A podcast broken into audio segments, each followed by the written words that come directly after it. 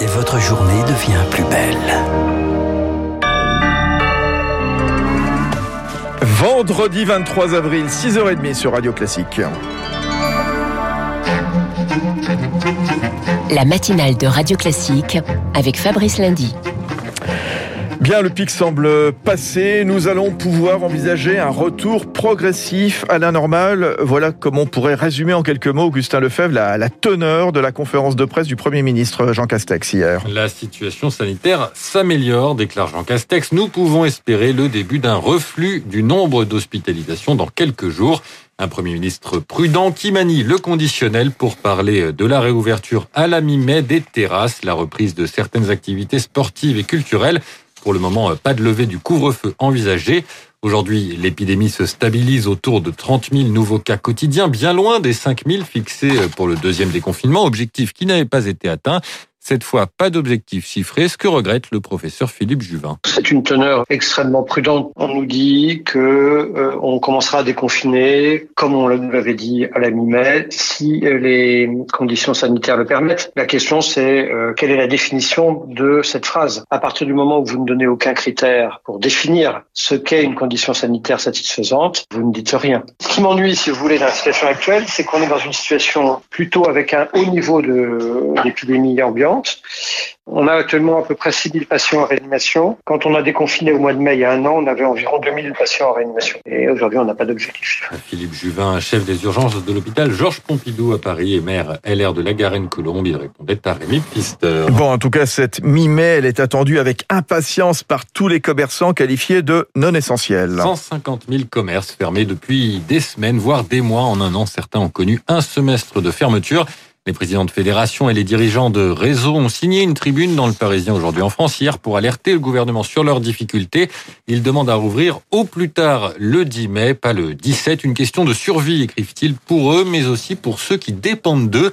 Johan Petiot, directeur général de l'Alliance du commerce, signataire de la tribune. Un commerçant, une enseigne, il investit euh, dans son commerce d'abord pour acheter ses produits, mais aussi pour aménager euh, son euh, magasin avec du mobilier, avec de la publicité. Il fait travailler des startups, ils ont des affiliés, il y a des franchisés, tout un écosystème qui aujourd'hui est complètement à l'arrêt et ce sont des millions, des milliards d'euros d'investissements qui ne se font plus aujourd'hui et qui pénalisent des entreprises bien au-delà du seul secteur euh, du commerce. Voilà les propos recueillis par Cyprien Pézeril. Et d'ailleurs, on y revient dans quelques minutes dans le Focus Echo, je le disais, avec euh, l'un des dirigeants de Jouet Club, euh, Franck Matet. Alors, durant cette conférence de presse, Augustin, le ministre de l'Éducation nationale, Jean-Michel Blanquer, a détaillé les règles qui seront appliquées à la rentrée, donc lundi, dans les établissements scolaires. Test salivaire dans les écoles, autotest dans les lycées, fermeture de classe au premier cas de Covid, passage en demi-jauge pour les classes de 4e et 3e des départements les plus touchés. Une réouverture des écoles assumée alors que la situation est fragile. Point complet dans le journal de 7 heures de Mélina Fachin.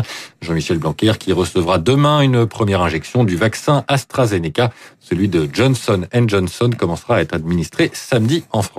Alors vous le disiez, la situation sanitaire commence doucement à s'améliorer, mais il y a toutefois un département qui se démarque, la Creuse, où le taux d'incidence a explosé en deux semaines. 146% de cas en plus entre le 4 et le 17 avril. Le taux d'incidence est passé de 75 à 186 cas pour 100 000 habitants.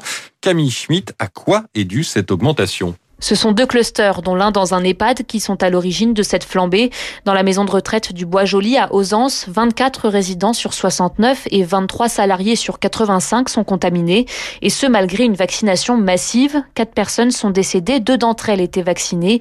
Mais Thomas Simon, le directeur de l'établissement, reste prudent. En l'occurrence, hein, on était sur des personnes qui avaient des comorbidités. Oui, elles étaient positives au moment de leur décès, mais il n'y a pas vraiment eu de forme grave euh, de complications liées à la Covid en réalité. Ce qui inquiète, c'est que la majorité de ces cas sont positifs aux variants brésiliens et sud-africains. À l'échelle du département, en début de semaine, ce sont 33% des cas qui étaient positifs à ces deux variants, soit 10 fois plus que dans le reste de la France.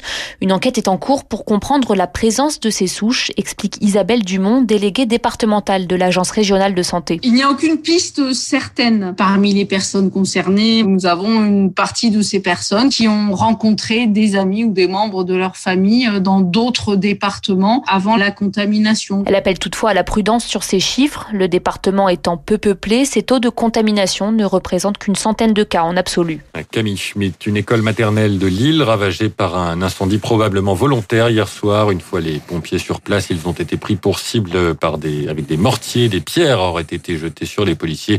Acte condamné par la maire de la ville, Martine Aubry. Il est 6h35. Emmanuel Macron au Tchad. Depuis hier soir, le président va assister aux obsèques d'Idriss Déby. Seul chef d'État occidental à N'Djamena ce matin, le maréchal Déby, mort lundi d'une blessure de guerre à 68 ans, dont 30 a dirigé son pays d'une main de fer.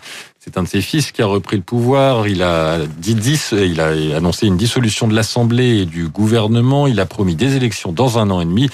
Une succession qui pourrait ouvrir une période d'instabilité dans le pays, estime Caroline Roussy, chercheuse à l'IRIS, alors que le Tchad est un partenaire crucial de la France dans la lutte contre les djihadistes au Sahel. Le conseil militaire de transition, pour l'instant, est dirigé par un des fils d'Idriss Déby, sachant qu'il a 37 ans.